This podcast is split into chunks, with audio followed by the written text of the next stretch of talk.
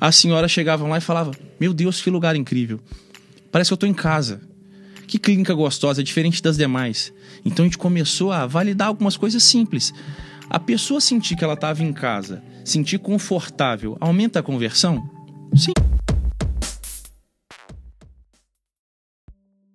Seja muito bem-vindo ao episódio de número 69 do Médico Celebridade Cast. E nesse episódio eu entrevisto Pedro Faria, um empresário que já teve muitas, dezenas de clínicas médicas e a especialidade dele, se assim a gente pode dizer, é montar equipes de venda, é montar processos de venda para que o consultório consiga cada vez mais ter conversão com preço mais baixo, ou seja, trabalhar naquilo que é mais importante dentro do seu consultório, a venda. Tenho certeza que nesse episódio nós vamos mostrar para você, você que já me pediu muitas vezes, Vitor, fala de vendas, fala de vendas do Médico Celebridade Cast. Nós vamos mostrar como você pode trabalhar essas vendas na prática para fazer do seu consultório mais lucrativo. Então vamos pro episódio. Para você que sempre pede para mim, Vitor, você só traz médicos aqui para entrevista eu quero uma visão de alguém que tenha pelo menos tido um negócio na medicina, mas que não tenha a cabeça de médico. E para isso eu trouxe Pedro Faria, que aqui ó, tem muita experiência com clínicas médicas. Já vendeu ali clínica médica, então ele vai falar para a gente como é que, com, que a gente consegue conceituar uma clínica, como é que a gente consegue criar ela, como é que a gente principalmente consegue criar uma máquina de vendas em uma clínica médica e tenho certeza que vai te ajudar muito. Pedro, o intuito desse podcast é a gente ensinar. Bora. Em cinco minutos, fala pra gente quem é o Pedro e onde que cruza essa história do Pedro com medicina. Legal. Primeiro eu agradecer pelo, pelo convite de falar pra sua galera. Eu gosto muito de falar sobre esse tema. A gente construiu algo interessante na saúde, a gente vai falar um pouco mais sobre isso. Obrigado pelo convite. Para quem não, não me conhece, minha história é comum, né? Vou falar assim, eu adoro de falar que a minha história é comum porque ela se assemelha a de muitos caras que começaram a empreender. Há 14 anos atrás, eu morava nos Estados Unidos, voltei para o Brasil, eu era estudante de administração de empresas. E quando eu voltei, eu voltei como estagiário, não estava satisfeito com os resultados que eu tinha, então fui buscar uma nova profissão, vendas. Comecei a empreender, então, logo depois dessa, dessa jornada aí de vendedor, eu fui convidado a ser empreendedor, porque o meu patrão na época não me pagava. E aí veio o convite de um cara que fazia a interface entre o credenciado e a, e a dona do, do título de venda. Falou: já que o cara não te paga, você tem habilidade de vendas, por que você não vira o dono do escritório? Então eu falo que, assim como muitos brasileiros, eu sou um empreendedor acidental, né? Pouco conhecimento, pouca habilidade, mas muita vontade. Então, nessa, nesse período, comecei a empreender, cerca de 13 anos atrás. Meu primeiro negócio ele cresceu muito rápido e acabou tão rápido quanto, né? Então, eu quebrei meu primeiro negócio depois de um ano do que, do que eu comecei. E, e naquele momento eu entendi duas coisas: que empreender ia mudar e transformar a minha vida, e que eu precisava de mais conhecimento para fazer com que essa jornada fosse de sucesso. Criei vários outros negócios e minha vida se cruza na saúde através da educação. Conheci em um curso de marketing que eu estava fazendo um cara que parecia para mim um vendedor e ele, ele me chamou muita atenção, porque ele falou que ele tinha algum faturamento que era três vezes mais do que eu tinha como empresário. Eu falei, putz, se eu ganho bem, imagina esse cara. Então, você era empresário, você ganhava, vamos colocar aí um X, 30, 50 mil? E o cara ganhava três vezes mais. E naquele Entendi. período, eu com 20 e poucos anos, eu falei, putz, se eu já acho que eu tenho dinheiro, imagina esse cara, né? E assim, ele é um médico realmente fora da curva, fora do padrão, um cara que tem rendimentos interessantes. E aí foi, nesse período, eu já tinha feito MBA em gestão empresarial, tinha formado em faculdade de administração, tinha feito MBA em gestão empresarial e estava fazendo meu mestrado em marketing. E na conversa ele falou: Eu sou um cara que amo marketing, eu sou admirador de marketing e eu tenho uma, uma demanda, uma necessidade, né? Muitos colegas querem aprender comigo sobre marketing. Você não anima em montar uma escola de marketing para ensinar médicos? Eu falei: Pô, interessante, bora nessa empreitada. Ele falou: Então tá, vou te ligar e a gente, a gente então marca para falar sobre isso. No dia que hora que ele marcou de me ligar, ele me ligou e a conversa foi o seguinte: vamos evoluir aquela, aquela questão da escola para médicos? Falei, vamos, tem muito amigo que é médico, que tem no meu ciclo social, pô, imagina ter um cara também que, que fala a mesma, mesma língua, já entende. Eu falou, faz o seguinte, Na sexta-feira agora, eu tenho um curso que é um curso vascular que não é só sobre marketing, mas eu dou uma aula de marketing dentro do meu curso. Assiste o curso, mas chega antes para você assistir o que a gente fala sobre, sobre, sobre vascular também e tal. Eu falei, beleza. Minha agenda estava tranquila, eu falei, vou lá. Chegando lá, eu vi algumas coisas que podiam melhorar, como um cara que não queria ficar vendo um treinamento de falando de veia, falei, pô, deixa eu ajudar. E aí quem fazia a gestão de tudo para ele ali era a secretária a enfermeira, eu comecei a ajudar e tal, isso foi em Goiânia. E no final de tudo eu vi que tinha uma necessidade ali importante. Os outros médicos que faziam parte do curso tentavam comprar o tempo inteiro as próximas jornadas, os próximos cursos complementares àquele que estava tendo no momento. E a enfermeira não vendia.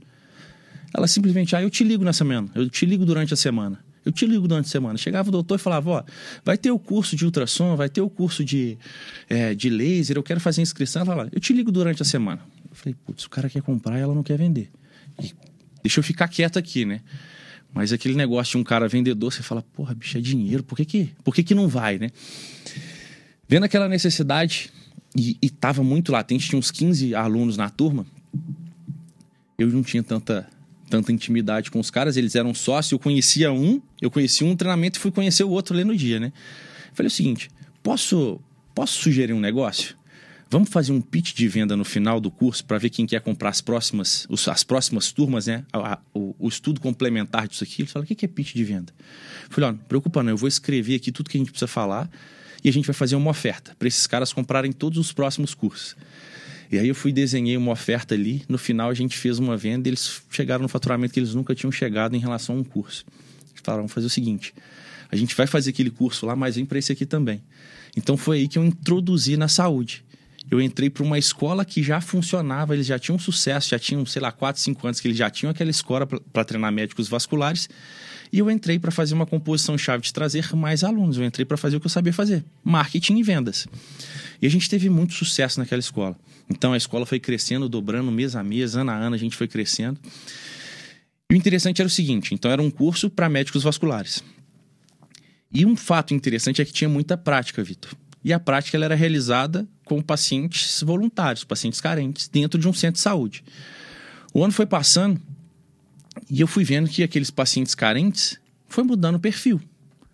Então eu tinha alguns indicadores. O paciente estava mudando o perfil do paciente carente. Eu conhecia do mercado, mas eu só conhecia do mercado médico. Eu não sabia qual era a necessidade do público final em relação ao tratamento de varizes. Mas tinha outro dado importante. Eu vi que ao longo daqueles anos, que a gente já tinha passado ali alguns anos dentro do curso, o médico estava ganhando cada vez menos. Os nossos alunos estavam tendo um rendimento cada vez menor. E como é que eu vi isso?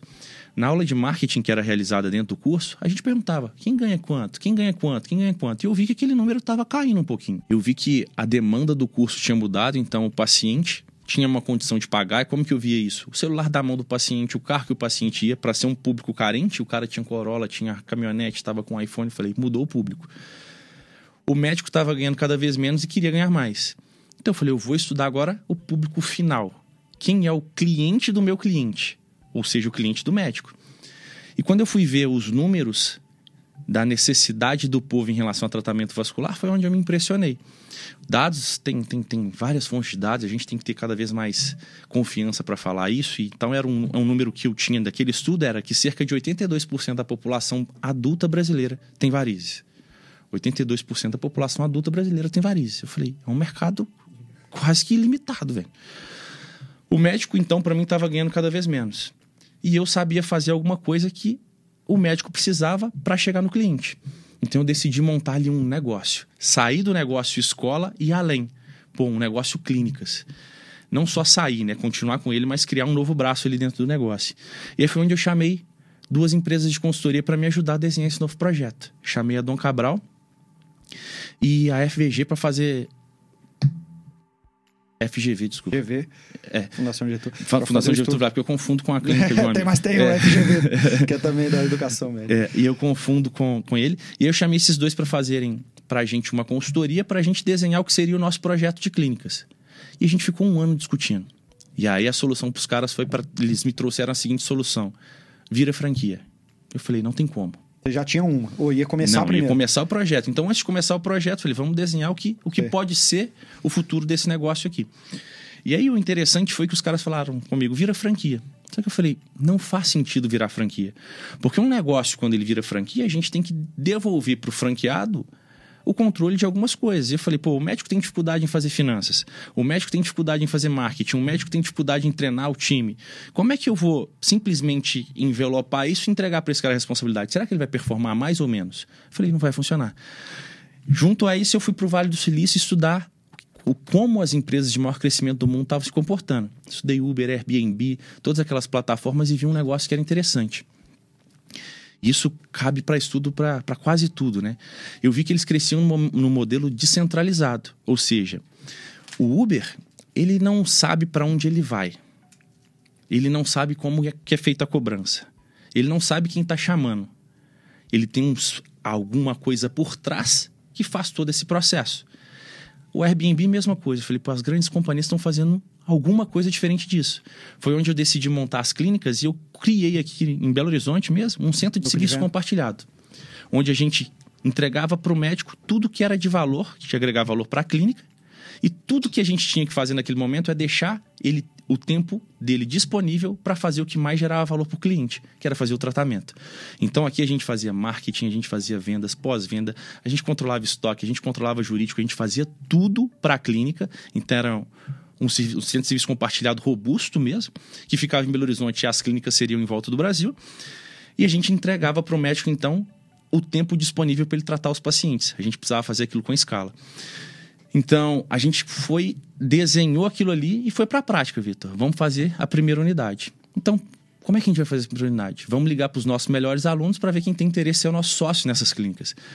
A gente, no meio do caminho, selecionou 10 e ligou para 5, 3 toparam. A gente falou, então segura aí, vamos validar esses três. Então a gente ia inaugurar as nossas primeiras clínicas. Então a gente decidiu inaugurar uma em São Paulo, uma em São José, ali do lado de Florianópolis, e uma em Medianeira, no Paraná. Medianeira, no Paraná, tem 35 mil habitantes. São José, em Florianópolis, ali uma, da, da, região metropolitana, deve ter cerca de um milhão de habitantes. E São Paulo, um monstro, né? Qual que foi a lógica, Vitor? São Paulo, nós vamos bombar. Florianópolis ali a gente vai performar bem, em Medianeira a gente vai pagar a conta, né? Assim, se, se, se a clínica se pagar, tá bem. E tinha um motivo para escolher cada uma das clínicas, os médicos moravam perto e tal. E aí aconteceu tudo diferente do planejado. A gente abriu a clínica de São Paulo, a gente teve um puta problema com o conselho em relação ao posicionamento, a gente estava querendo cobrar um preço acessível para trazer aquela atração e volume de pacientes. E em duas semanas de inauguração a gente fechou a clínica, porque os médicos foram muito pressionados pelo conselho e tal, eles não entendiam o que, a gente estava querendo fazer. E aí os médicos falaram: oh, bicho, eu amo o projeto, eu valorizo isso, mas a gente acabou de casar e eu não posso ficar dentro de um projeto desse, não vou perder meus outros empregos. Então a gente fechou em duas semanas. na medicina é proibido se destacar, né? Você é, sabe disso. É né? forte, é forte. Quem se destaca já tem denúncia, o conselho vem, tá no certo ou errado, vão ficar no pé. A gente vai entrar nesse ponto é. aí, que aí o negócio é mais embaixo. Florianópolis, então, ali a gente inaugurou e a gente tinha pouca disponibilidade da agenda do médico sócio. O que estava acontecendo ali? Ele dava pra gente duas agendas, duas meias diárias para validar a tese. A gente entendeu que funcionaria, só que ele não era o sócio ideal. Então a gente tinha errado na escolha do sócio, mas o negócio funcionaria. Então a gente comprou a unidade dele e depois de dois, três meses deixou parada. Então a gente inaugurou ela em outubro, em dezembro a gente desligou a sociedade com o sócio, mas falou: é um negócio bom, só que a gente precisa colocar alguém lá. Então, já na primeira unidade a gente fechou. Isso no mesmo mês a gente inaugurou as três. Só que eu estou contando a resolução de cada uma, né? Então, essa aqui inaugurou e fechou antes de inaugurar as próximas. São José estava funcionando, mas não performava tão bem porque a gente não tinha tanta disponibilidade dos médicos.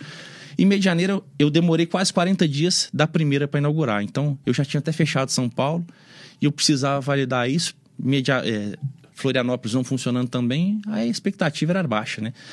Então, vou traduzir só o primeiro dia que foi de Medianeira. Eu acabei de organizar a clínica 4 horas da manhã e o primeiro paciente era 9. Às 8h40 o médico não tinha chegado, que quem ia trabalhar nesse primeiro dia era o sócio, um dos meus sócios da, da, da escola. Liguei para ele e falou assim: tô saindo de casa, 70 quilômetros. Então ele ia chegar uma hora de atraso. Na hora que eu olhei pro público, pro paciente, eu achei que a galera não tinha nem condição de pagar o tratamento. Nosso ticket médio era em torno de 3.500 reais. Eu olhei Havaiana amarrada, camisa de político, eu falei, esses caras não têm condição de pagar. Aquele caos todo, eu tinha um cara que era meu braço direito nas clínicas, eu falei com ele o seguinte: fica aí na recepção, eu vou pro hotel porque eu tô. tô acabado. O projeto foi eu desenho algo maravilhoso que não vai funcionar. E aí o que, que aconteceu? Eu fui pro hotel, nem vi o médico chegando, paciente chegando, eu falei, ah, vai, dirige a recepção e desanimado com o projeto Sim. mesmo. Deu umas 11h30 da manhã, esse cara me liga, o Marcel, ele é do Sul, ele falou assim, Pedro, tô apavorado. Eu falei, irmão, você tá apavorado? Imagina eu que coloquei um tanto de dinheiro nesse projeto. Tô desenhando faz anos, é um sonho. E já deu errado, a gente ficou um ano só desenhando esse projeto, né? Ele falou assim, eu tô apavorado, tem um cara de capacete aqui na recepção. Eu falei, e aí? O cara acostumado a trabalhar em banco, né? Eu falei assim, eu tô com 82 mil reais em dinheiro e o cara tá aqui, de capacete do meu lado. Eu falei, irmão, só conta o dinheiro que eu só precisava da validação desse projeto. Deixa eu roubar se tiver que roubar. Isso daí é o de menos. Isso é o de menos. Eu, só eu que preciso validar a tese. E aí, numa cidade que eu tava descrente, que eu não acreditava que o público tinha condição de pagamento, a gente começou a surgiu o que seria o nosso projeto. Então, esse projeto de clínicas começou assim, a gente cresceu o Brasil, chegou a ter nove estados com clínica, espalhado em nove estados do Brasil, clínica em nove estados.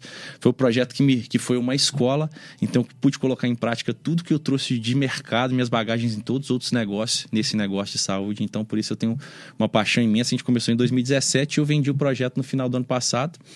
Então, final de 2021 a gente saiu. Então a gente aprendeu muito e, e, virou uma máquina mesmo de venda, assim. Nossas clínicas sempre lotadas, a gente fazendo volume de tratamento, otimizando o processo. Então é sobre isso que a gente pode falar. Maravilha. Tá essa... um resumo longo, né? Um resumo... Não, não, mas é essa cabeça, é, é, é essa cabeça que eu quero trazer para o episódio de hoje. Uhum. Alguém que vai falar sobre máquina de venda, sobre ver isso como um negócio, um negócio escalável que no futuro dá para vender. Total. Porque o, o, o, meu público, né, que escuta aqui, é muito médico que ou tem um consultório já, uhum. que basicamente é ele, no máximo tem um outro colega que ajuda ele, que aluga a sala dele, ou que ele paga ali por produtividade, ou é quem quer começar. Legal. Poucos são aqueles que veem isso como um negócio para fazer milhões e se aposentar. Porque no final, acho que todo mundo busca isso aí na vida, né? Em 5, 10 anos, você conseguir criar um negócio e vender por centenas de milhares de reais, ou no mínimo milhões de reais, que é o que aconteceu com vocês. E nessa sua fala, tem muitas coisas que a gente pode explorar. Eu, uma delas aqui que, que já me vem à cabeça. No filme, eu acho que você já assistiu da biografia do Ray Kroc do McDonald's, né? uhum. né? Que, é, que conta a história dele. Que ele vai para um modelo de franquia e aí, como ele vai começar a estruturar essa franquia, os primeiros anos não dá certo. Por quê? Porque ele começa em clubes de golfe, fechar com gente que tem dinheiro para uhum. investir nos McDonald's. Então vai lá, ele pega um empresário que quer, que acha que, ah, eu tô investindo aqui na bolsa aqui nos Estados Unidos, tô investindo no Tesouro Direto, tô, tenho minha empresa e vou investir também em ter uma franquia do McDonald's. Alguns, os primeiros anos não dá certo. Até que ele viu, não, eu estou pegando o franqueado errado. Eu precisava ter, então, alguém comprometido. Essa pessoa não precisa ter tanto dinheiro, uhum. mas ela precisa ser aquele projeto de vida dela. Ele pegava aquele, aquele sujeito que era da igreja, casado, que tinha as economias e que falava, ele vai dar o sangue aqui para fazer acontecer. O outro, se der dinheiro ou não, ele já está podre de rico. E onde que eu quero chegar nessa sua história? Você falou que no começo, os seus franqueados ou até o modelo de negócio que vocês iriam propor, você viu que essa tese não ia dar certo, por quê? Porque o médico, ele não tem essa cabeça de administrador, de gestor, uhum. de marketing. Ele tem a cabeça técnica. E para ser uma franquia, precisava ter essa cabeça de gestor. Uhum. Não adianta eu, eu só sei fazer medicina, só sei fazer ali os tratamentos vasculares, escleroterapia e tudo mais, mas não tem essa cabeça de gestor. E aí você foi buscar em poucos alunos essa cabeça. Uhum. Você conviveu com muito médico. Por que, que eles é, já vem da formação, já vem talvez da, da, da própria do próprio estudo ali da pessoa, do que ele busca? Por que, que eles não têm essa cabeça? E se você pudesse falar algumas coisas de, olha, meu amigo, quando você quer ter uma empresa para vender igual eu fiz na área da saúde, porque dá para vender por milhões de reais, uhum. o que é que você tem que começar a mudar nessa sua cabeça e o que é que você tem que fazer efetivamente para não ser esse franqueado do McDonald's que errou durante muito tempo, que não entende de negócio? Como é que ele entra com os dois pés para ter essa empresa? Vitor, assim, eu queria dar um passo atrás na linha de raciocínio, porque eu acho massa, assim, a cabeça de cada um tá ligado a, ao objetivo, eu sempre falo, né? Por que, que eu vendi esse negócio? Porque eu entrei desde o começo com o objetivo de venda. Eu não sou um cara apaixonado pela saúde, eu sou um cara apaixonado por negócio. Esse é o meu DNA, fazer negócios. Eu sou um cara que já tive mais de 50 empresas, já fiz e faço muito, muita coisa com muito volume. Então, eu acho muito massa a ideia de se vender negócio. Mas o mínimo que, que deve ser feito por qualquer profissional que está escutando a gente que se arriscou a ser empreendedor é que esse negócio dê muito dinheiro. Então, o ponto para mim é um pouquinho antes. Independente se você vai vender ou não, é uma opção. Mas fazer esse negócio dar mais dinheiro e muito mais dinheiro do que se trabalhar para alguém é o mínimo que a gente pode fazer. Porque eu falo que empreender, para quem não acredita que empreender é complexo, é só começar porque existe várias adversidades dentro do modelo de, de empreender aí que a gente não sabia quando não fazia parte, né? A gente tinha isso dentro da nossa zona de desconhecimento que, pô, isso aqui tem que fazer valer a pena. Você está arriscando seu dinheiro, está arriscando seu tempo, você está arriscando seu emocional para dar errado e ou ganhar pouco não faz sentido nenhum. Então eu falo, pode ser que seja o futuro vender, mas e se esse negócio der muito dinheiro? Tá muito bom. Então você vai garantir a sua aposentadoria, vai garantir a aposentadoria da sua família, vai viver uma vida de qualidade. Então, para mim, existe também esse contraponto, porque nem todo mundo tem o desejo de vender um negócio. E eu acredito que, em, respo em resposta à sua pergunta, a formação do médico, assim como a formação tradicional da maioria das profissões e até mesmo a administração de empresa, ela não incentiva o cara a empreender. Ela doutrina o cara a ser técnico. E a formação dos caras é pior ainda, porque ela amedronta muito ao passo de quem quer arriscar. É muito uma cartilha, né? Pô, o médico tem que fazer isso. Você vai, a sua carreira é quase que pré-determinada na formação e assusta muito. Então, poucos são os médicos que se destacam muito e a maioria toma muita martelada. Foi o que você falou aqui. Então, pô, o cara que é amedrontado na formação e vê outros que se destacaram tomar martelada, ele fala: é melhor eu ficar aqui. É melhor eu ganhar menos um pouco do que arriscar isso tudo. Eu acredito que a maior parte das pessoas tem esse modelo, não só o médico, o brasileiro em si ele é muito amedrontado quanto à relação de empreender, e isso está ligado às métricas que a gente vê de mercado. Não sei qual que é o percentual das empresas que quebram em até cinco anos, mas quem teve uma formação para empreender? Quase ninguém. Então a maioria quebra porque é falta de conhecimento e habilidade. Então eu falo, é, dá para a gente ter um negócio de resultado de sucesso? Sim, você tem que procurar mentores certos, você tem que buscar conhecimento direcionado. Então isso falta na formação. Então, eu acredito que a forma que é feito amedronta muito o profissional da saúde a querer empreender e a querer se arriscar. Então, dentro de tudo que você falou, Vitor, eu tenho. É massa que como a gente cresceu em escala e a gente fez isso com muita intensidade, a gente, pô, a gente entendeu Brasil quase assim, indo para tanto estado, abrindo clínica adoidado, a gente entender que o Brasil é um negócio de louco, assim. Eu falo que a gente entender sobre comportamento humano, entender sobre lei aí, é, é quase que cada um tem uma realidade ali do outro lado, e a gente pôde perceber isso de perto. O filme do Ray Kroc, por exemplo, ali do McDonald's, me ensinou muito sobre fluxo de paciente dentro de uma clínica. Coisa que pouco profissional é. consegue entender. Só para vocês terem ideia, é o seguinte: olha que, que loucura. Eu sempre desenhei os meus projetos, porque eu falei, pô, eu preciso minimizar custo. Eu comecei esse projeto com 50 mil reais de cada sócio e a gente foi avaliado em centenas de milhões de reais depois. Mas a gente começou com 50 mil reais cada sócio, então era um recurso extremamente limitado. E eu via que a gente tinha colocado a área de espera e a recepção no mesmo ambiente, no mesmo quadrado. E eu via que a nossa conversão estava muito padrão em relação aos concorrentes. E eu falei, não faz sentido. Se eu estou fazendo um puta trabalho de qualificação do cliente, mandando um time de marketing forte e o médico tratenado para vender, por que, que a gente está com baixa conversão? Um dia eu sentei na recepção e falei, eu vou entender por quê. Quando eu sentei na recepção para entender por quê, Vitor, eu vi que as pessoas, quando falavam de preço, na o brasileiro frente, né? tem vergonha de falar sobre preço. Olha que louco. Então, olha que massa. Eu reparei uma coisa que deve acontecer na clínica de todo mundo e é para qualquer negócio essa sacada. A gente, quando não tem condição de comprar algo, a gente recrimina e não se coloca na posição minoritária. O que, que eu quero te dizer? Se eu falar assim, Vitor, por que, que você não compra uma Lamborghini? Se você não tiver condição de comprar, você vai falar o seguinte: é carro, leva qualquer carro leva para o mesmo lugar. Agora, se tiver condição, você fala, eu compro ou não se eu quiser. Só que olha quando, quando o coletivo tá junto. O que, que eu reparei no coletivo? Quando uma pessoa recebia um orçamento, e ela estava do lado de outra, ela precisava justificar. Então ela falava, Vitor, tem outro médico do outro, do outro lado da rua Já que é mais barato. negócios ali na hora. Vamos embora. Não só um negócio, eu perdi uns três de uma vez. Porque eu não queria mostrar para você é. que eu não tinha dinheiro. Entendi. Olha que louco. E o que, que o McDonald's me ensinou? Que eu precisava desenhar um fluxo de trabalho dentro da minha clínica, onde o meu paciente que tinha um orçamento não encontrava com o meu paciente que tinha acabado de chegar. Então eu tinha um fluxo que eles não cruzavam. Isso, só esse fato simples, aumentou nossa conversão em 30%, Vitor. Na de um ano é, cada, é a BMW nova de cada médico. E para vocês terem uma ideia, um médico vascular deve fazer em média aí 30, 40 procedimentos mês, certo? Sabe quantos procedimentos a gente fazia por dia? Chuta. 20. Em média, 25 ou 30 por dia.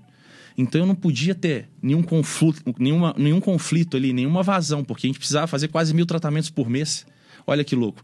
Então qualquer variável ali mudava meu resultado final. Então, cara, eu falava que cada dia ali era um MBA dentro desse negócio. Eu aprendi muito sobre negócio, sobre gestão, sobre processo dentro da saúde.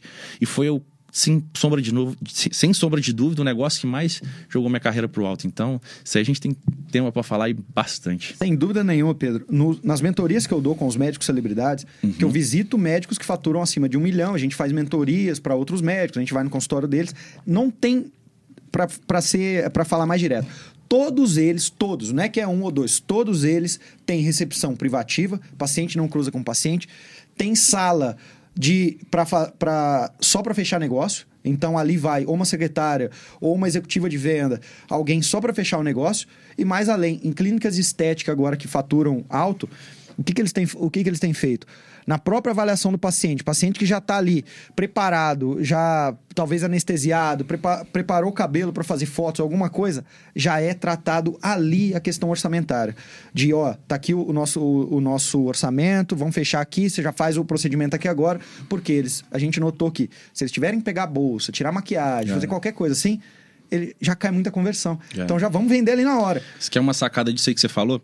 Eu não sei qual que é, qual que é a prática que, que até que você ensina que a galera adota, mas é o seguinte: existe um grande tabu, então, em relação a a, a, a, questão mercantil, a comercialização, né? O médico falar preço, o médico tentar vender e coisas do tipo. A gente, então, a gente trabalhava em escala, a gente tinha vários médicos, tinha época que a gente tinha lá 60, 70 médicos contratados e 100% deles não queria vender. 100%, 100% deles queria vender. Então, só para vocês terem uma ideia, eu falo que o mínimo que qualquer profissional da saúde precisa para estar tá em campo, para estar tá jogando, é ser excelente é o seguinte: o que é o mínimo para estar tá em campo? Você vai disputar a Copa do Mundo hoje, Vitor. Você foi convocado pela seleção, está em campo. O mínimo que você precisa para estar tá em campo são os equipamentos básicos e ter habilidade, porque você foi convocado. O mínimo, o mínimo que o médico precisa para estar tá em campo é ser excelente. Então, quando a gente selecionava um médico, a gente investia cerca de 50 mil reais na formação complementar dele, e um desses investimentos era em relação a tornar esse cara um vendedor. Então é isso, é isso que eu quero chegar. Eu vou ser o médico, você vai me dar o coach de venda. Legal, aí o público vai, vai adorar isso aí. O mais interessante é o seguinte, Vitor. A gente começou a fazer um paralelo. Então a gente contratava o cara, tinha gente que falava, eu não quero vender, e a, e a galera que é um pouco mais velha tinha mais tendência a não querer vender ainda. Então a gente tinha médico que trabalhava com a gente de 60, 70 anos e médico com 35. Então o público mais velho não queria, não queria começar a vender. E aí a gente começou a fazer comparações práticas sempre no mesmo cenário. Mesma cidade, públicos parecidos, que era aquele que a gente fazia uma qualificação com marketing muito interessante, com um volume alto. E é o seguinte: eu tenho dois médicos na clínica. Um vende e o outro vai para nossa fechadora, nossa é, closer, nossa secretária, enfim. A gente teve uma variação média de 43% de quando o médico fecha ou quando ele transfere alguém extremamente bem treinado. E a questão é simples, sabe por quê? Porque basicamente quem é a autoridade dentro de um consultório? O médico. Então é muito difícil um paciente falar não para uma autoridade. E é muito mais fácil a gente arrumar uma desculpa para qualquer outra pessoa. Então, dentro do nosso processo, a gente passava por, um, por, uma jornada de formação em vendas muito eficiente. Que ali a gente falava sobre comportamento de cliente, sobre comunicação verbal e não verbal, a gente ensinava sobre técnica. O cara tinha um roteiro de abordagem, ele tinha uma geração de necessidade muito forte. Tem um negócio que é uma sacada que é muito, muito, muito interessante, Vitor. Olha que legal e você pode usar amanhã. Nosso público-alvo eram senhoras idosas de um certo tipo de tratamento. E a gente começou a entender que quando o médico fechava, a gente queria então, a gente chegou numa conversão média de quando todos os nossos médicos fechavam. E a gente chegou num platô, por exemplo. Ah, 60%, a gente fecha 60% dos nossos pacientes. Defu, ponto. Como é que eu melhoro isso? Pô, existe um padrão de gente que realmente não vai fechar mesmo tendo condição, vai procurar outro Nunca profissional. vai ser não sei- 100%, é, né? Enfim, mas eu queria sempre trabalhar com otimização. Eu falo quando a gente pensa em processo, a gente pensa em otimização. As pessoas elas querem mudar todo o fluxo. Não, isso aqui eu tô fazendo, tá fechando 60%, agora vamos validar outra tese. Vamos mandar a secretária fechar que para mim é mais prático. Não, a gente tem que otimizar isso. Qual o roteiro, qual a abordagem, qual que é a âncora, o que, que a gente está falando. E a gente percebeu, a gente foi fazer um curso eu e esse, esse meu sócio. E aí teve, teve um- um- Era um curso de marketing e o cara falou o seguinte: a gente precisa mexer muito com os sentidos dos nossos clientes para aumentar o fechamento. Então, a pergunta dele foi. a- a- a- o teste que ele fez ali foi muito engraçado. Ele falou assim: você já viu alguém comendo chocolate triste? Aí a turma falou: não. Ele falou: então, antes de, de fazer esse movimento de venda, por que, que vocês não dão um chocolate para o seu cliente? Eu falei: vou testar. Aí qual era o treinamento? O médico vinha, ele ia, ele fazia toda a avaliação, ele passava ali, passava pela consulta, fazia a avaliação do paciente para mandar o orçamento, para fazer aqui preencher o orçamento. E a gente falava o seguinte: quanto é tenso eu ficar esperando o Vitor preencher minha ficha para me dar o orçamento? Aquilo ali, aquele segundo parece um minuto, né? E aí, vamos testar uma parada? Vamos. Pega um, um chocolate, entrega para paciente antes de entregar o orçamento. Olha que louco, Vitor. Antes de entregar o orçamento, Isso é entrega um fantástico, chocolate. cara. Etapas de venda e Aí, otimização. Isso Olha é- que loucura. A gente subiu para 68% o nosso fechamento simplesmente Por por, um- dar um chocolate para paciente. Aí, simplesmente, é, é a explicação que a gente teve daquele mentor. do marketing sensorial. Você nunca viu alguém triste comendo um chocolate. E você nunca viu alguém triste com o orçamento na mão comendo chocolate. A gente aumentou o nosso fechamento com uma estratégia simples. Ou seja, teste o tempo inteiro, turma. Ah, mas foi só 8%. Foi 8% de um volume gritante em várias unidades. Isso aí é uma injeção de caixa Não. Absurdo. Exatamente. Sabe o que, sabe o que acontece, Pedro? Quando você fala isso pra mim, você tá falando o inverso do que as pessoas estão fazendo em casa. Como é que o médico geralmente atende o paciente? Do jeito que, que vier. Então, o paciente vem aqui, eu não tenho roteiro nenhum de atendimento. Para um, eu falo o preço um pouco antes, para outro depois. Para um, eu vejo que a pessoa tá, tá um pouco reticente, eu não quebro objeção. Mas cada um é, é de jeitos randômicos. Ou seja, não tem um padrão, não tem um roteiro de atendimento. O que você está trazendo é eu sempre falo para vocês isso. De- dentro do consultório, as etapas do atendimento do paciente precisam ser otimizadas. Para isso, primeira coisa, sentar numa folha, tá, o ponto de encontro dele, recepção, talvez vale de recepção, sala de espera, é, sala talvez de preparação, consulta ou não, já vai fazer o procedimento. Cada uma dessas etapas dá para melhorar, mas está falando de vendas. Cara, se você criar um jeito só de você atender, de você fazer todo o, o, o diagnóstico depois fazer o orçamento para o paciente fechar. E implementar estratégias, como você falou, de um chocolate. E mensurar, né? Também fazer com o paciente, porque eles também são muito apressados, assim. Ó, não, não deu certo, eu fiz, Fiz com com dois. um é, não fechou. Não Lógico que fechou. esse aí já era o cara que Não. não ia fechar. Espera pelo menos no mínimo uns 20 para você colocar. Cria um padrão. Comece a colocar extra validações, é os testes AB.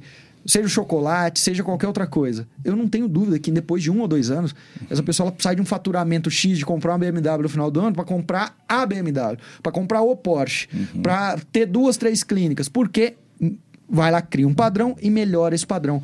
E aí você falando de marketing, marketing sensorial, eu acho isso incrível. Até porque se a gente for parar para pensar, qual que é a coisa mais gostosa nesse mundo, se a gente for parar para pensar mesmo? É uma coisa que provavelmente ela pega os cinco sentidos, né? Ela pega a nossa visão, paladar, olfato, tudo. E essa coisa é fazer amor, né?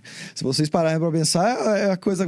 Eu acredito que cada 10 seres humanos, nove vão falar isso. Então, todas as coisas gostosas, comer um chocolate, a gente vê o chocolate, a gente sente o cheiro dele. A gente degusta ele, a gente pega nele. Se for ver, ele, ele são quatro sentidos aqui.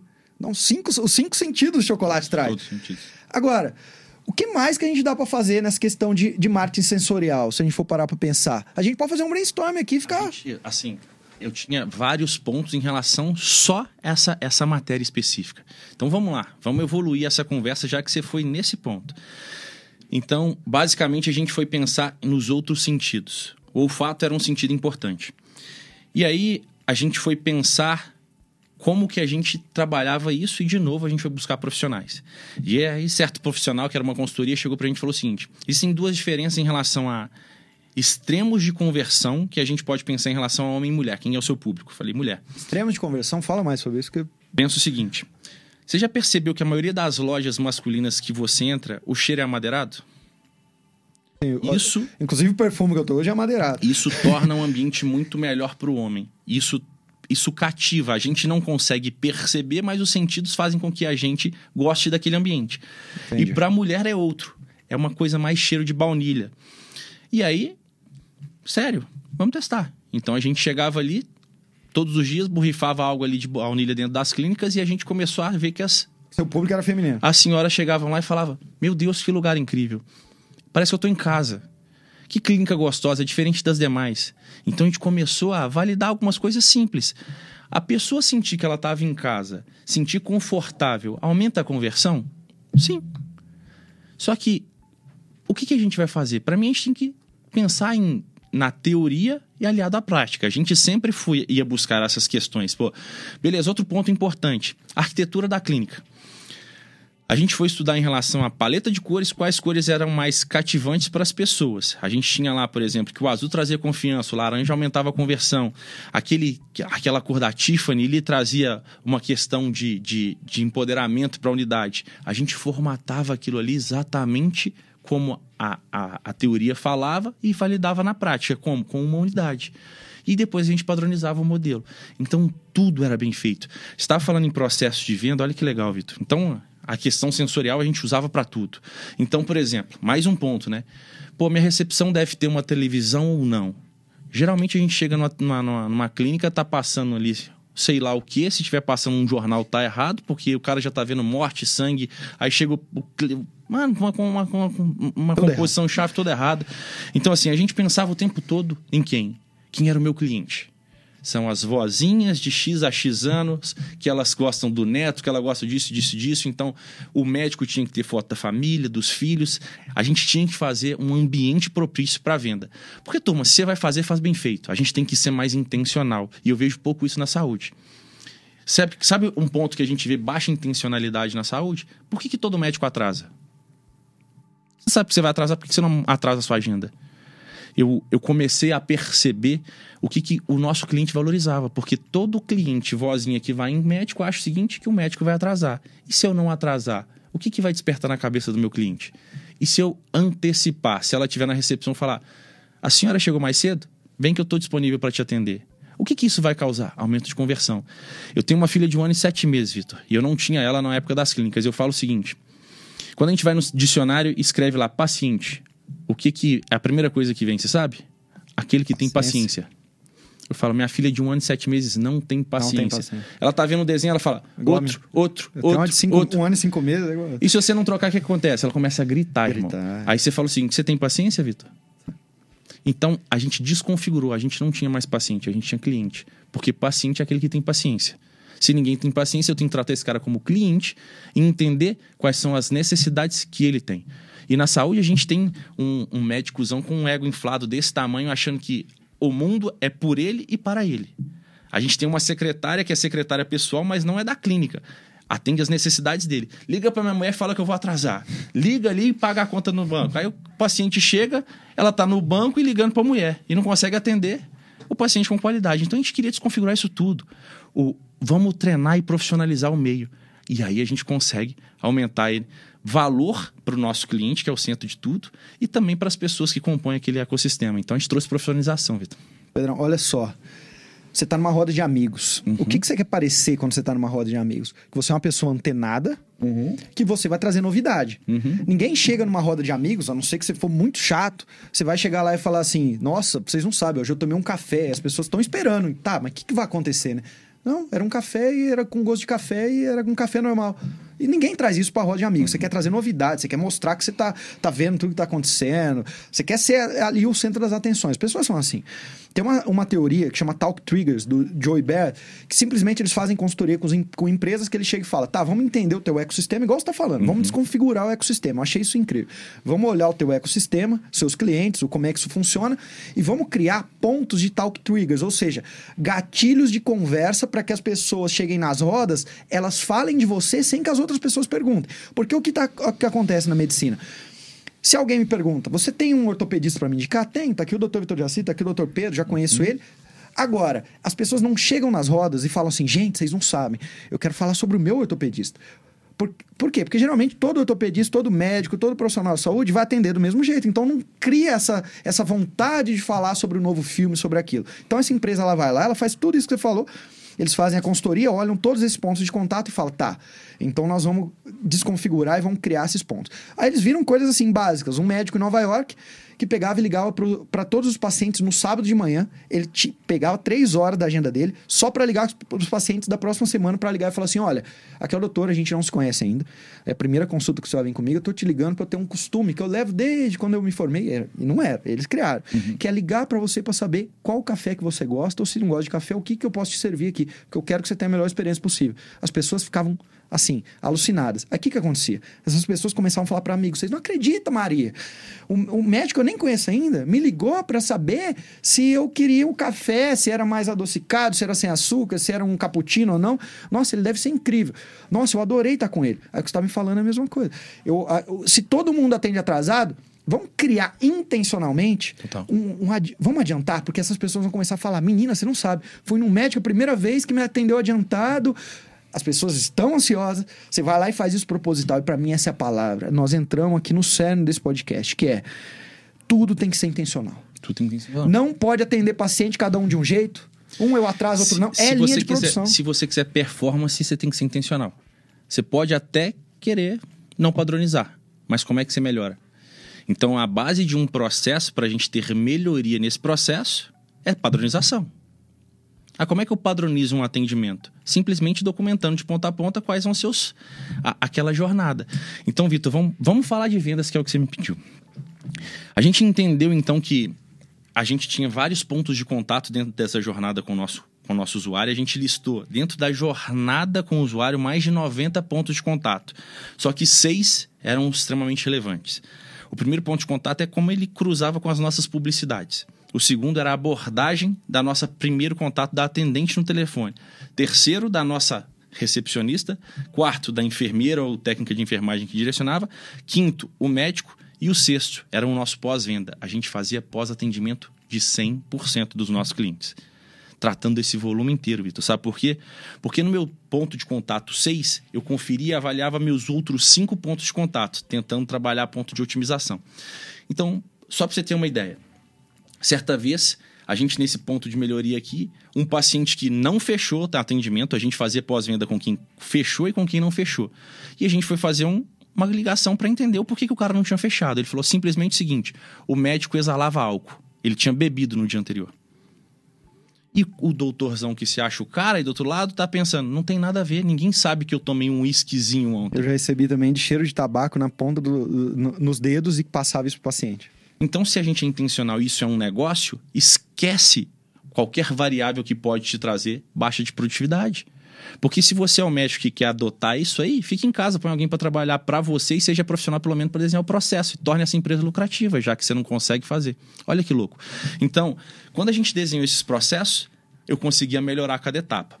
Mas vamos lá, vamos entrar no ponto 3 aqui, né? O paciente ele recebeu nossas campanhas de marketing, ele teve o primeiro contato ali com, com o nosso call center, porque todas as campanhas direcionavam a uma ligação. Então, 100% das nossas tá. campanhas de marketing geravam uma ligação. Vamos passar o ponto, um ponto de maneira rápida. O, geralmente, as campanhas que vocês colocavam eram campanhas ativas em provavelmente mídias sociais. Não só. Não só em mídias sociais, também era offline tudo, tudo. e tudo. Eu tenho uma, eu tenho uma, eu tenho uma, uma sacada que eu vou dar no final aqui que Vai, é... eu investi 3 mil reais e me trouxe mais de 10 milhões de retorno. Vou entregar para sua galera. Que legal. Então já jogou o gatilho da curiosidade, você sabe que você não vai sair daí, então. Mas vamos lá. Então, em relação ao canal de aquisição, marketing, eu falo o seguinte: a gente tem que ser de novo primeiro ponto do marketing, né? eu sempre falo que o comportamento humano é o pai da matéria marketing. E acima disso aí é marketing e atração. A gente precisa estar onde o cliente está. Como a gente tinha um público de idade mais avançada, e a gente está falando, por exemplo, isso em 2017, a sua avó usava Facebook e Instagram em 2017, não. pesquisava no Google antes de fazer uma compra. Eu falo que minha avó, o dia que eu fui ensinar para ela em 2018 como pegava Uber, eu falei, avó, nesse, nesse, nesse aparelho de vidro da senhora que é o celular, você coloca o endereço de onde a senhora vai, para onde, onde a senhora está, para onde a senhora vai, e a carruagem vem te pegar. é assim foi a forma mais fácil Sim, dela sim. entender. Então, pô, a gente olhar hoje o cenário depois de uma pandemia, todo mundo usa celular, mas antigamente a gente não tinha isso. Então, e até hoje, tá, Vitor? Eu falo que a maior parte das nossas conversões, elas vêm do offline, de estratégias de cruzar, que eram, né, porque a gente saiu do negócio agora, mas a gente cruzava muito canal de aquisição, online e offline. Dá um exemplo, assim, de um online que cruzava com offline. Por exemplo, em- a gente, pô, tem uma parada que isso aqui é horas e horas pra gente falar, mas a gente, por exemplo, entendeu que o nosso melhor perfil de unidade de saúde era no interior. Olha que louco. Como é que a gente entendeu isso? A gente abria muita clínica em capital porque a gente achava que ter volume de paciente. Então, para eu chegar onde eu quero te, te dar a sua pergunta. Então a gente entendeu que os, no- nos interiores tinha uma característica muito interessante, Vitor. É o seguinte: basicamente todo mundo que você conhece que mora na capital, vamos pegar um exemplo. Você tem alguma tia que mora na capital? Tem. De média de 50 anos? Como é que ela chama? Silmar, A sua tia Silmar, ela mora em casa ou em prédio? apartamento. Apartamento. Qual foi a última vez que você visitou ela? Há uns dois meses. Antes disso, quanto tempo? Há um ano. Nesse tempo, mudou aquelas coisas dos móveis? Ela mudou? Alguma coisa? Trocou de carro? Não. Mas vai fazer sentido. Qual que é a minha teoria? A minha teoria é que a galera da capital ela tá quase que 100% endividada. Tá. Os nossos clientes, consumidores dos nossos, das nossas clínicas e centros de saúde, eles são quase 100% endividados. Porque o, o, o cliente capital, na maior parte das vezes, tirando o público AAA, essa galera tá sempre gastando dinheiro. Classe média, compradora. Tá trocando de carro, tá trocando de celular, quer o novo, tá trocando de roupa, tem muito acesso a muita informação.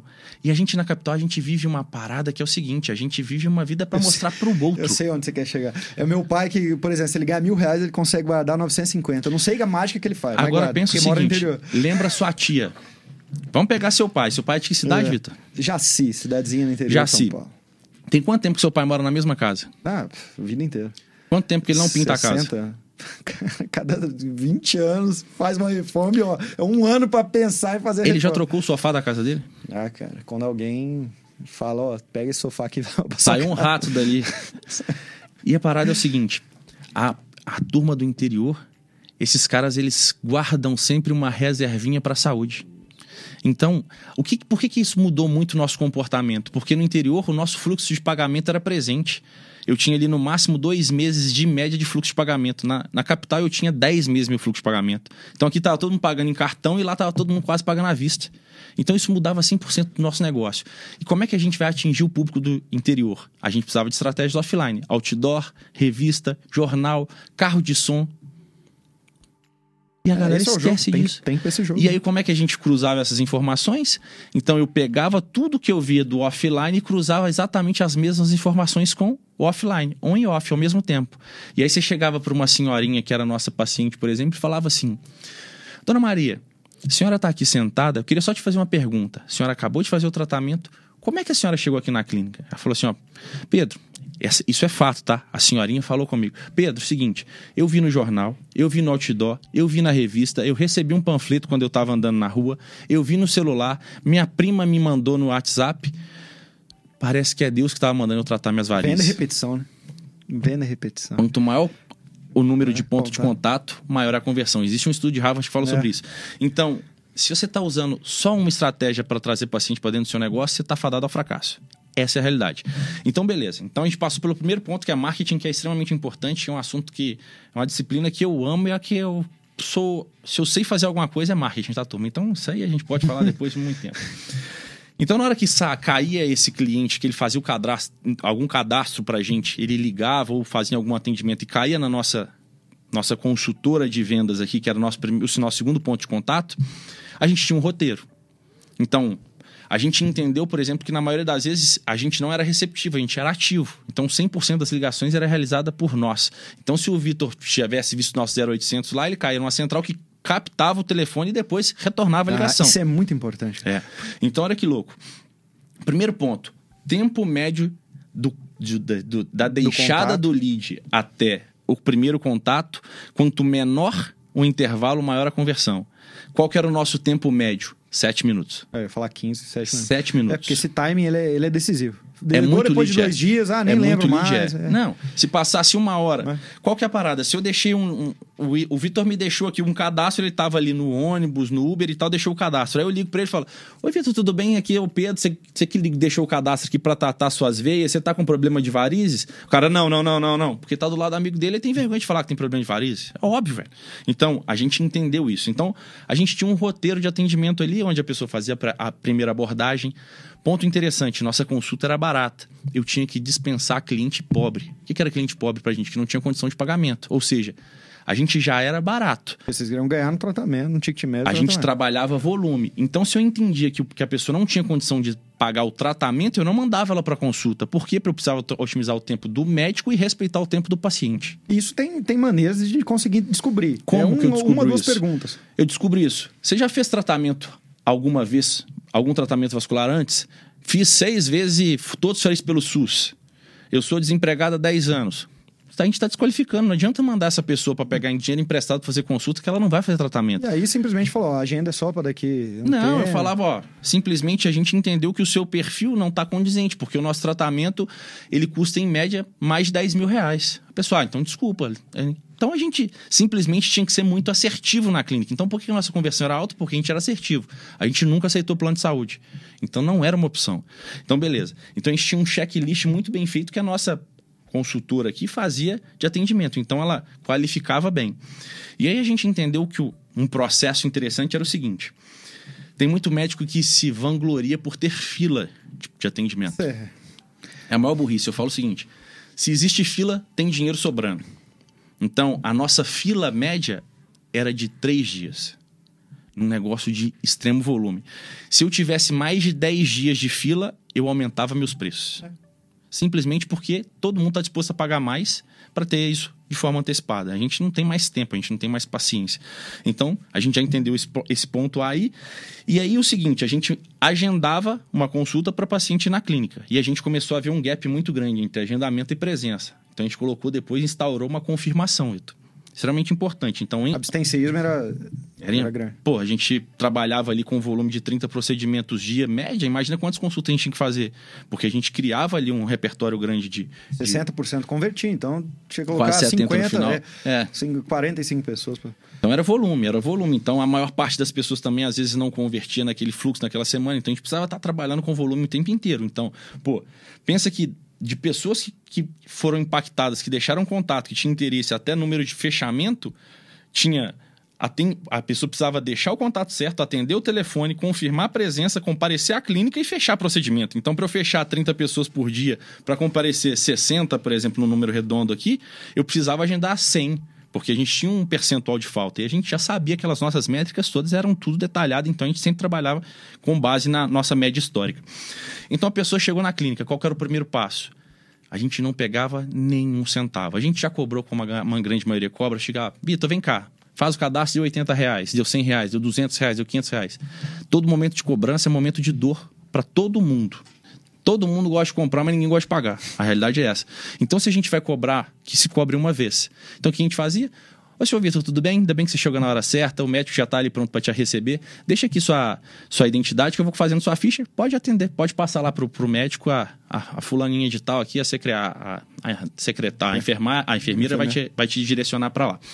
Então, na hora que ela deixava a identidade, a gente já tinha um motivo para entender se ela ia fechar ou não. Porque quando a gente não pegava a identidade e cobrava, o paciente ia embora sem fechar e não dava justificativa. E nem atendia a gente. Entendi. A identidade ele tinha que voltar para Ele pegar. pegava a identidade. Então ele pagava e no momento, se ele não ia fechar, a secretária estava treinada e falava: Pô, Vitor, você não vai fechar? Pô, você não gostou de quê? Você não entendeu alguma coisa? E aí? Então a gente já. A nossa secretária era a peça fundamental. Em vez de ela ficar pagando conta no banco, ela não é funcionária do médico, não. A secretária não é funcionária do médico, é funcionária da clínica, do centro de saúde. Então, olha que louco. O médico velhão lá tem aquela ali que faz tudo, até passar pano no chão ela passa, né? Então, vamos lá. Então, quando ela deixava a identidade ali, ela ia para dentro do- da, da, da sala esperar o médico, o médico já chamava e ele tinha um roteiro de apresentação. Então ele começava explicando desde o que, que era varizes, por que, que forma, várias coisas, vários pontos de contato. Foi o melhor roteiro que a gente entendeu e o tempo inteiro a gente estava otimizando, baseado em quê? Nas perguntas. Se tinha uma pergunta que era frequente no minuto 3, a gente adicionava aquela explicação na, na apresentação, ao ponto de diminuir o número de interferência. Por quê? Porque às vezes a minha avó, ela é mais desenrolada, ela pergunta, ela fala demais, mas a avó do Vitor ela é tímida. e ela vai embora com as dúvidas. Então, se a gente melhorasse nosso repertório, a gente ia tirar a dúvida de 100% das pessoas. Então, o nosso médico era treinado para, naquele momento da, do, do, primeiro atendimento ali, da consulta, já explicar todo o processo. Era uma coisa que parecia que a pessoa é. falava assim: esse cara tá, tá explicando para alguém aqui igual, igual uma criança. Então, existia aquele momento de, de toda a explicação e depois a paciente ia fazer o exame de, de, de, de o próprio exame, né, de análise ali das veias e tal, para a gente passar o orçamento. E esse roteiro era um só, porque geralmente quando eu, eu ensino nessa técnica de, de, negociação, a gente trabalha muito em perfil DISC, que com duas perguntas uhum. ele consegue identificar de uma forma, é claro, não 100%, mas identificar um perfil, se é uma pessoa mais, seja tímida ou se é uma pessoa mais uhum. influente, se é uma pessoa mais é, fazedora, se é uma pessoa que tem mais medo. Bom, a gente tem lá, consegue identificar e aí aplica um tipo de conversa para cada um deles. O de vocês já era mais uma coisa só, porque foi otimizada ponto a ponto, ou tinha essa quebra? Ele era mais amplo, por quê? Porque eu tinha uma rotatividade médico alta. Padrão. Para treinar até nesse ponto já. Então eu tinha várias unidades no final das contas, vários médicos e vários pacientes. Até que o cara começasse a fazer várias perguntas para entender o padrão de comportamento desse cara, já estava chegando a gente não tinha essa oportunidade. Então, para a gente foi melhor desenhar um script mais amplo, que conseguia entender e pegar qualquer tipo de cliente ali, do que fazer algo muito padrão. Então, depois desse momento aí, a gente ia para consulta. E ali era feita toda para. A gente passava primeiro pela consulta e depois a gente ia para o exame, né?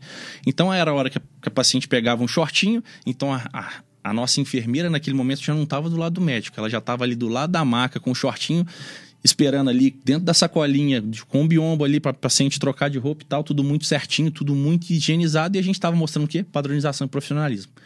Então, a gente já estava ali pronto, o médico já estava atendendo o próximo paciente enquanto o paciente estava trocando de roupa. Olha que louco. Então a gente precisava otimizar tempo. Aquela consulta ali demorava cinco minutos a gente já tinha tudo protocolado. E o paciente geralmente é demorava, demorava cinco minutos entre trocar de roupa e se posicionar na maca, e quem auxiliava era a enfermeira. Ou seja, eu tinha vários biombinhos, eu tinha geralmente três biombos de paciente e uma e um médico sentado fazendo a apresentação. Ou seja, eu tinha que otimizar meu tempo em todas as etapas do processo. Então o médico fica aqui à toa vendo o Google, em vez de estar tá atendendo o paciente, não, vamos otimizar o processo.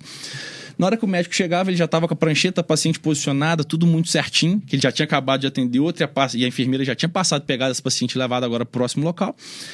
E a gente estava ali agora com a ficha da paciente, no final a gente já estava com um tablet, com um sistema muito bem desenhado, e ali ela, ele estava posicionando para fazer o orçamento dela. Então, o orçamento padrão, baseado em uma ou duas pernas, meia ou uma perna completa de varizes e tal, qual que era o, o tipo de tratamento. E naquele momento, ele já estava apresentando para ela o orçamento, entregando o chocolatinho, e a secretária já estava chegando com a máquina para fazer a cobrança. É, é, é, a gente começou falando de McDonald's, de linha de produção. E a gente terminou falando sobre isso. No final das contas foi. No final foi das sobre contas isso. é sobre. Que, sobre isso. otimização, processos. Otimização, processo e nada ser intencional. Não. Eu acho que isso é, é, o grande aprendizado que a gente tem que levar daqui. Se você ainda é aquele médico que não tem um padrão, não tem um script de atendimento, não tem uma forma única e otimizada sempre de cobrar, uhum. de receber esse paciente, de cobrar, de, de atender ele pelo telefone, de fazer um pós. Aliás, depois você fala do pós pra, pra gente como que é, que tô curioso. Você não tá nesse jogo. Não. Você nunca vai conseguir vender é, essa você clínica. tá num jogo amador e vai permanecer não. nele. E tende. Eu, eu vejo que num futuro próximo veio a sua clínica, veio o doutor consulta da vida, vai, vai vir cada vez mais e vai, porque vocês podem sair no zero a zero. Os grandes, os grandes, eh, as grandes empresas ligadas à medicina, ela pode sair no zero a zero porque tem investidor, porque quer vender lá no final. Esse médico não pode sair no zero a zero. Então eles podem perder dinheiro atraindo paciente. Sabe qual que era? Só para a gente pegar esse ponto para ver o tanto que é crucial que você está falando. Toda cidade nova que eu chegava, a galera fala assim: onde que vai ser o ponto? Onde vai ser a clínica numa cidade que você não conhece? Por exemplo, cheguei no Piauí, onde que vai ser essa clínica? A gente tinha um checklist de mais de 80 pontos para eu analisar aonde a gente ia colocar essa clínica, porque a gente precisava de, de uma padronização. É. Então, pô, localização, transporte público, beleza. Só que um ponto mais importante desse, desse, dessa de checklist, aonde o melhor médico vascular está posicionado? Geralmente, eu posicionava exatamente no mesmo prédio. Então, olha o tanto que é forte. Porque os pacientes dele, vendo a nossa profissionalização, vendo o nosso volume de atendimento, vendo a quantidade de cases que a gente está gerando na cidade, já era. Já era. Então, você não tem padronização, você não tem profissionalização, você tá fadado a quebrar, turma. Como é que você enxerga? Você acha que em 10 anos vai estar mais assim ou vai continuar esse, esse amador tendo espaço? Eu acredito que ou você vai jogar esse jogo, uhum. ou vai ser muito difícil você conseguir ter lucratividade sendo um médico amador. Vai ser muito difícil. Então, o que eu tenho para dizer assim? A sorte do médico não profissional é que existe uma dependência da saúde. O, a gente tem um sistema público muito, muito aquém e, e daria-se para funcionar, mas não funciona da forma, da forma ideal. Então, basicamente, até o médico não tão profissional hoje, ele está conseguindo se manter. Mas, de novo, se eu quero, se eu decidir empreender e eu tenho disponibilidade de usufruir da melhor maneira disso possível, porque eu falo, eu só comecei a empreender porque eu queria ganhar mais dinheiro com menos tempo. Simplesmente isso, porque eu quero usufruir também do que eu ganho. Ou seja, eu preciso ter tempo até para gastar o dinheiro. E a maior parte que a gente vê dos médicos aí é o cara que está atolado e com 60 anos ele está conseguindo pagar financiamento de casa, carro e do consultório. Então o cara começa a viver a partir dos 60 e aí, bicho, não, não é crítica não, mas por que, que não começou a viver a partir dos 30? Então, é, quer dizer que não vai ter mais espaço? Sempre vai ter, porque o mercado é isso. Mas se você quiser realmente fazer bem feito, aí tem a saída da gente profissionalizar. E aí tem é. pessoas é. como você que está aqui para, olha quantos cases já construiu dentro desse mercado, né? Então, eu falo que tem jeito de fazer mais e melhor. Porque esse primeiro ponto, né? O que que, o que, que eu gosto de falar para quando eu vou em direcionar para esse público, assim? Vitor, é um negócio que é muito impactante, que, que acaba... Pode até me deixar mal visto. E eu não tenho nenhum, nenhuma problema. vaidade em relação ao meu posicionamento e o que, que você está achando de mim. Para mim, não muda nada na minha, na minha realidade. O ponto é: o médico tem que parar de olhar para o lado e olhar para o centro. O seu colega que você está tão vaidoso em relação a entender se ele gosta de você ou não, o que, que ele acha do seu tratamento ou não, ele nunca vai te dar dinheiro. O seu colega, azar é dele. A saúde tem muita gente olhando para o lado e pouca gente olhando para o centro. Então, o que me dava mais tristeza na saúde era isso. Pra você ter ideia, no final do, do nosso processo inteiro, Vitor, eu recebia, com aquele volume tanto de clínica, volume de paciente, a gente recebia um processo administrativo quase que por semana. E tinha semana que eu recebia mais. Eu recebi mais de 150 processos administrativos. Eu nunca perdi um. Era denúncia de colegas falando que a gente tinha mandando vigilância, denunciando dentro do conselho. Eu nunca perdi, gente. A gente sempre andou muito bem dentro da regra. Dá para ser ter sucesso fazendo marketing bem feito, fazendo um procedimento bem feito, fazendo uma entrega bem feita. Então existe jeito e jeito de escala em saúde. Só que o problema do profissional, ele é doutrinado a olhar para o lado. Isso quer uma parada interessante? A maior parte dos médicos tem, compra equipamento e cursos que nunca usou. Por quê? Porque o concorrente tem. Eu não posso não ter esse laser se meu concorrente tem. O que, que meu paciente vai achar? Não vai achar nada ele não está comprando o procedimento, ele não está comprando o equipamento, ele está comprando o resultado. Então eu falo, começa a olhar para o centro, que a sua vida vai ficar muito mais fácil. Esquece seu colega. Esquece seu concorrente, esquece seu colega, esquece a vaidade do, do, do profissional da saúde. Então, quando eu tenho oportunidade de falar com amigos médicos e ensino o que a gente fez para esses caras, igual a gente está ensinando aqui, eu falo, só deixa a vaidade de lado, cara. Só olha para o centro, que se você entender de novo olhar para o centro e entender a necessidade do seu cliente, você vai ser o médico que mais vai ter projeção na sua carreira e no seu negócio. E isso não é só para o médico, é para todos os profissionais de saúde, o odonto também, a galera é assim. Então, é, é uma puta sacada que desbloqueia a maioria. Então, é, tem gente que pode estar tá me olhando e falando, eu não sou esse vaidoso que olha para o lado. A grande maioria é. Então, se não foi para você, tá tudo bem, mas a grande maioria é. E você sabe disso. a medicina é um grande balde, pessoal. A medicina é um balde cheio de caranguejo. Você é um caranguejo, seus colegas são os outros caranguejos. Toda vez que você tenta sair do balde, sabe o que um caranguejo faz? Já viu aqueles filmes? Viu que eles começam quando um caranguejo tenta sair do balde? O que acontece? O outro vai lá e fica puxando ele. Uhum. Ninguém deixa você sair do balde se você depender de colega. Você também, quando seu colega quer se destacar, você pode falar que não, mas no fundo você quer puxar ele pro balde de novo. Parece que na medicina não pode ser um caranguejo fora do balde. E a partir de agora você tem que olhar e falar: não existe balde, não existe caranguejo. Eu creio aquilo ali. Total. Não existe. Isso aqui é uma Perfeito. metáfora para te falar. Você está criando esse balde, você é um caranguejo querendo sair, as pessoas estão te segurando, mas você está dando, você está olhando para essa garra. Deixa de olhar. E... Tem um negócio legal para falar sobre isso, só para para a gente concluir. Certa vez a gente estava trabalhando na precificação de um desses nossos sócios, que era, cara, a gente cobrava em média 3.500 reais, esses caras cobravam 40, 50 mil no mesmo tratamento. E olha que louco, Vitor, quando a gente chegava na cidade do cara, eles eram vistos como os, como os marqueteiros picaretas. Por quê? Pelo cliente, não. Não tinha nenhuma reclamação de paciente. Os concorrentes, os colegas estavam falando que esse cara era picareta porque ele cobrava muito do paciente. Falei, beleza. Cobrar, se cobrar muito for errado, vamos só pensar o seguinte: você estudou alguns anos da sua vida. Você investiu certo dinheiro dentro do seu negócio. Você foi você que ficou noites em claro sem dormir. Por que, que a precificação do seu serviço tem que ser padronizado com o do mercado? Quem disse isso? Todo mundo fez o que você fez, todo mundo foi para fora estudar, todo mundo tem a mesma quantidade de pacientes que você tem de case, porque na medicina existe uma curva, né? Quanto mais tempo ou mais mão de obra você tem, mais sua precificação tende a subir, porque você é um cara mais excelente. Então, por que, que eu tenho que cobrar o preço da maioria? E aí, Sabe como é que a gente fez aí para tratar isso até na cabeça dos nossos, dos nossos sócios nessa época? Você pode cobrar caro. Porque vai acontecer um negócio. Quando seu, quando seu paciente não fechar o tratamento com você, que ele tiver com aquele orçamento de 40 mil reais e levar no seu concorrente que cobra 5, vai acontecer duas coisas.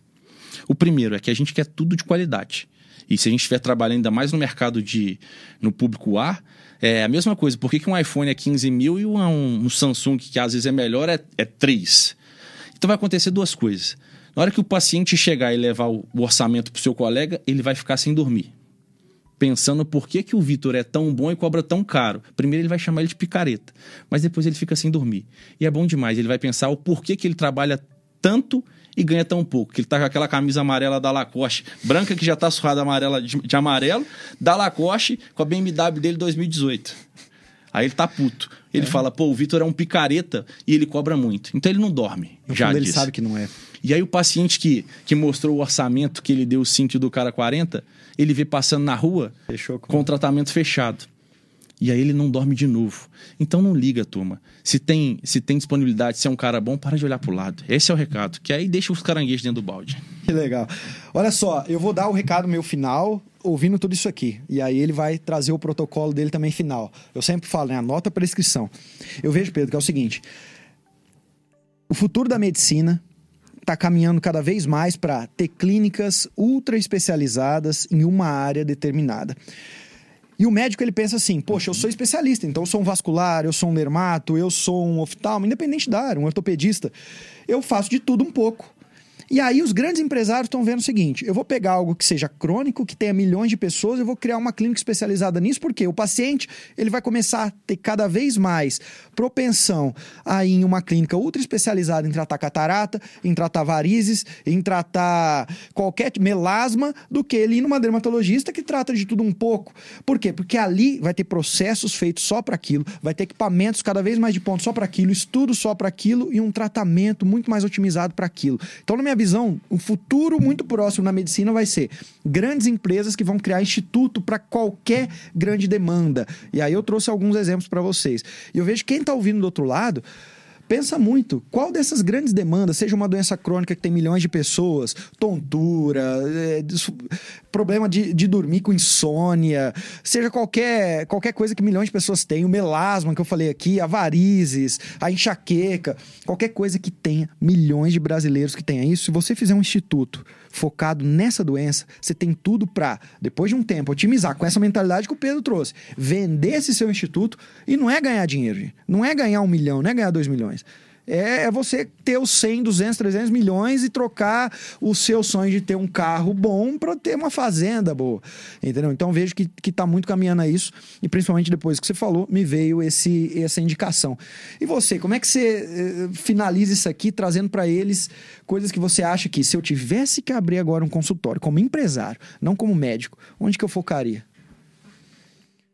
Eu acredito Vitor, em algumas, em algumas grandes áreas que elas pô, têm um potencial de crescimento muito forte, uma necessidade muito forte. A gente vive hoje numa cultura que ela é muito ligada à estética, então isso é muito forte. Mas independente do, do eu falo independente do independente hoje do seu da sua área de atuação, do seu segmento, da sua especialidade ou da sua do seu posicionamento em relação a, a essa essa variável que você trouxe para a gente de ser muito específico em relação a uma dor, uma doença, A minha grande a minha grande variável de análise nesse ponto para mim, o que, que eu poderia deixar de recado para essa turma é a profissionalização é necessária, independente de onde você esteja. A gente já viu grandes nomes e grandes, grandes profissionais subindo e caindo com a mesma velocidade. O que eu, o que eu não estava disposto a aceitar quando eu entrei na medicina é a baixa profissionalização em relação à gestão. Então, se você não estudou isso, não se coloque em posição passiva, porque eu acredito o seguinte: os nossos os nossos profissionais, as pessoas com maior potencial de intelecto no Brasil hoje, elas viraram quase que um parasita. Olha que louco falar isso, Vitor. Porque as pessoas que mais estudam no Brasil hoje são. E né, se a gente pegar uma janela de oportunidade daqui para trás, e a gente está vendo isso mudando, muito de acordo com o nosso governo, que está trazendo as possibilidades, é o seguinte: concursados e profissionais de saúde. Essa galera passa muito tempo ali estudando e nem sempre são a galera, nem sempre são os profissionais que estão mais fazendo resultado financeiro. Acadêmicos também. É, eu falo o seguinte, pô, quanto tempo que um médico passa hoje estudando? A carreira inteira. A carreira inteira. Esse cara gasta 40 anos da vida dele estudando. E por que a gente estuda de tudo? Por que, que esse cara quer saber de tudo em vez de querer saber de algo muito forte da área dele e não busca estudar outras áreas que vão trazer um resultado financeiro para ele às vezes melhor? Marketing, gestão, vendas. O que, que você não está estudando que você precisa estudar para ter um resultado que você não tem? Então, eu acredito que isso é um desperdício. Então eu falo o seguinte: aonde eu tive a oportunidade de ajudar, ajudei alguns amigos que são profissionais da saúde, pô, já ajudei dentista, já ajudei médico, já ajudei biomédico, todos eles se destacaram muito. Porque eu entreguei exatamente o que eu falei com vocês aqui, exatamente esse mesmo modelo, e falei pontos de melhoria em relação ao processo. O que, que você precisa saber que você ainda não sabe? Quem que você precisa contratar que você ainda não contratar que você ainda você não tem? Porque hoje ainda existe pouca competitividade em relação a quase todas as profissões. A gente vê poucos profissionais de destaque em todas as áreas. Então, geralmente, o cara que se destacou muito é um profissional que está lá em São Paulo, e às vezes você nem está em São Paulo, você está em São Paulo, você tem oportunidade então no Brasil inteiro. Então, a profissionalização ela é extremamente necessária para tudo. A gente vê todos os mercados caminhando para profissionalização. E a barreira competitiva, ela está sempre se sempre caindo, né? Pô, é um equipamento novo, daqui a pouco vem outro e acabou. Isso não é diferencial competitivo. A gente ter esse, esse a estrutura muito bem robusta, para mim é o melhor diferencial competitivo que qualquer profissional da saúde pode ter, muito mais que equipamento ou tecnologia. Então, esse é o meu recado. Muito bom. Pedro, você foi para um evento de vendas e conheceu um médico que acabou se tornando um sócio, que vocês depois venderam uma empresa de, com várias clínicas uhum. de vascular para é, tratar varizes por milhões de reais. Você estava num evento que você uhum. investiu para estar lá, não foi Total. de graça, acredito eu. Aí você foi, você estava numa outra é, mentoria e alguém falou para você, por que você não dá um chocolate para o paciente, porque vai trabalhar o marketing sensorial antes de falar o preço. Você pagou o preço. A gente se conheceu em Orlando, porque a gente estava num dos maiores eventos de marketing digital que tem no mundo. E lá a gente se conheceu e não foi um evento. A gente pagou em dólar, em milhares de dólares, para estar tá lá, desde a passagem aérea, nada, nada, saiu aí o valor de um carro popular para um investimento desse. A todo momento você está falando para mim que está fazendo cursos, mentorias, está se especializando nessa área: vendas, marketing, gestão, venda, marketing, gestão. As coisas não aconteceram por acaso, você buscou elas. O que está, o que está falando aqui para gente, e tem que ficar muito claro para vocês, é todo o conhecimento já tá na já tá escrito por alguém, uhum. já foi pensado por alguém.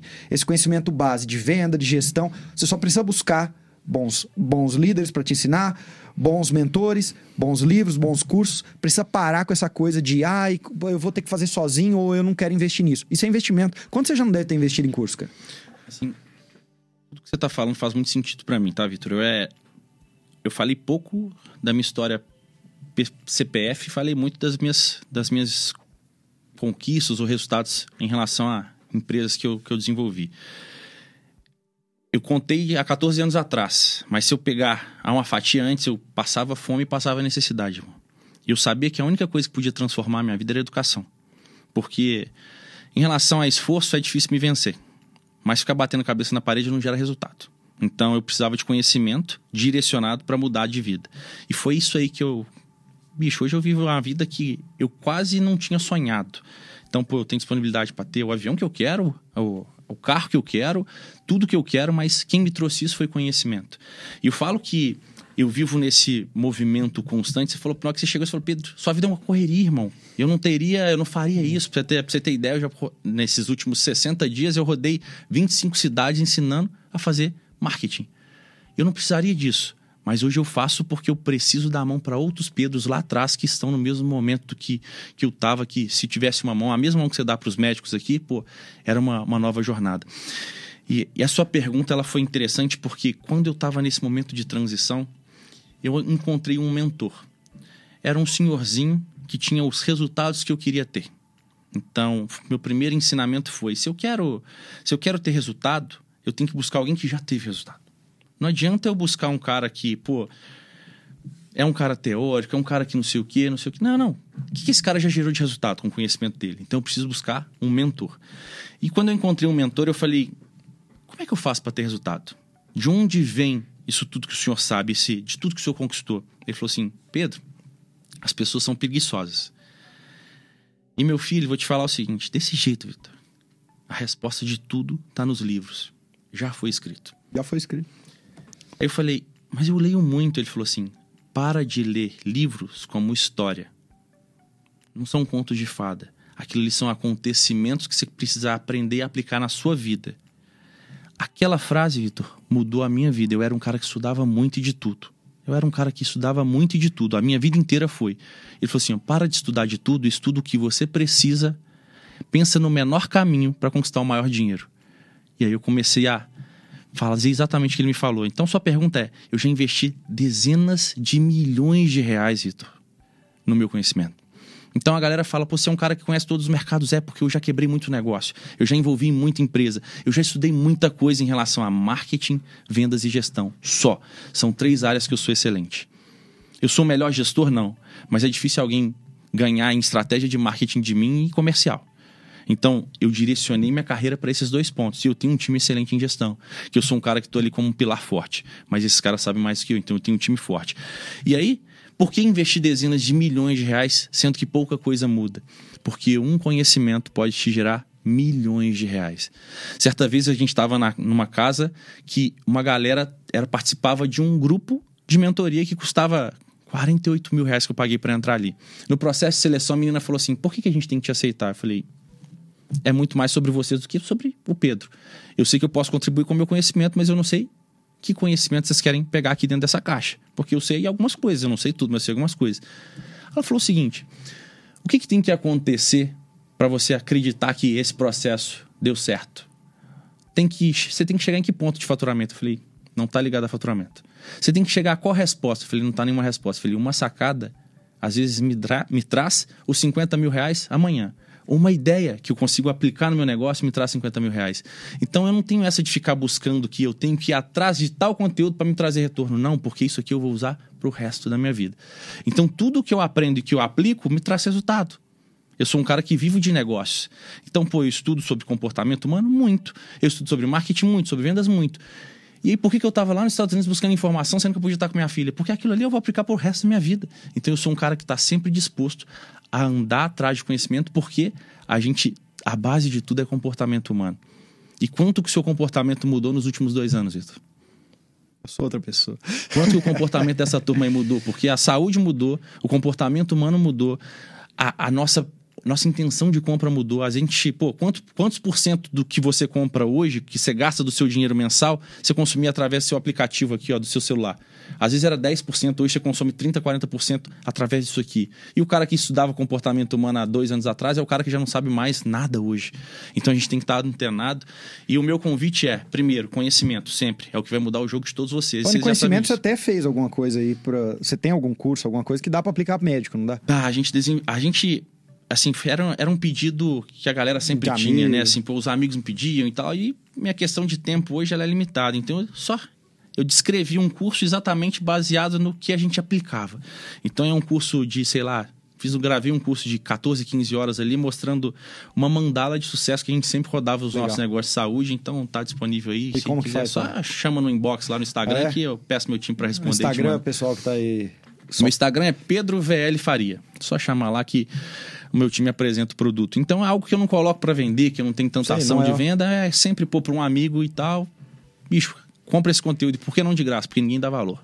E porque o meu conhecimento tem preço. Maravilha. Então, Vitor, aí a sacada é essa, assim. Eu descobri lá atrás que conhecimento direcionado podia mudar minha vida. Então, eu era um cara que passava fome, hoje eu vivo uma vida totalmente diferente. E esse cara mudou a minha vida com um ensinamento. Coloque em prática, Pedro para de ver como história. Então, esse podcast aqui tem muita coisa que você pode colocar em prática amanhã. E nem tudo precisa ser pago, mas você precisa de um mentor e um conhecimento, sempre. Porque o mentor vai fazer o quê? Cortar caminho, Vitor. Basicamente, o seu conteúdo e tanto, você já se treinou mais de 20 mil médicos. Já, se for. é. Olha que loucura. Então, você tem 20 mil experiências sobre aquele ponto que ele precisa ali para passar para o outro lado da ponte. Então, o, o seu treinamento ali é um investimento, não é custo. Então, é só lembrar disso, que foi isso que mudou a minha vida. E mais uma vez, obrigado pelo convite. Muito bom, Pedro. Fa- Pedro, olha, cada minuto aqui valeu muito a pena. Acredito que todos vocês é, concordam comigo. E para mim, o- o- a grande lição que fica pra gente aqui no final é: as coisas já estão escritas, as teorias já estão faladas, os mentores já estão no palco, o conhecimento já está disponível. Não queira criar nada do zero, mas pior do que isso, não fique inerte. Não, se você não buscar, as coisas não vão acontecer. E pode ser mais fácil, né, Vitor? Acho que essa é a grande sacada. A gente. Eu não vou falar a gente que é. que Vou trazer isso pro singular. Eu sempre tentei ser, ser o cara que queria quebrar uma tese, fazer algo diferente. Pô, queria revoltar minha família ali. Eu não queria ir pelo caminho mais fácil, eu queria, às vezes, pelo caminho mais difícil. Mas quanto quão bom é pelo caminho mais fácil e ampliar nossa jornada de conhecimento e desenvolvimento. Então, é isso que você falou, já tá tudo pronto. Viu só, médico celebridade? Falei pra você que esse episódio estava recheado de dicas de vendas. Acredito que isso tenha aberto a sua mente para o quanto vendas é importante e o quanto isso tem técnica e a gente não pode fazer de qualquer maneira, porque venda é lucro, né? Eu sempre falo, tem dois tipos de médico, aqueles que sabem vender e aqueles que trabalham para os que sabem vender, e aí você escolhe qual você quer estar. No mais, se você tem qualquer dúvida sobre o Médico Celebridade Cast, episódios, quer falar comigo, Vai no meu Instagram, arroba Vitor Jaci, vamos conversar, me envia um direct. Te espero no curso mais completo de marketing médico que tem, posso dizer, no mundo, que é o Médico Celebridade, que vai te ajudar a viver confortavelmente de consultório particular. E até o próximo episódio do Médico Celebridade Cast!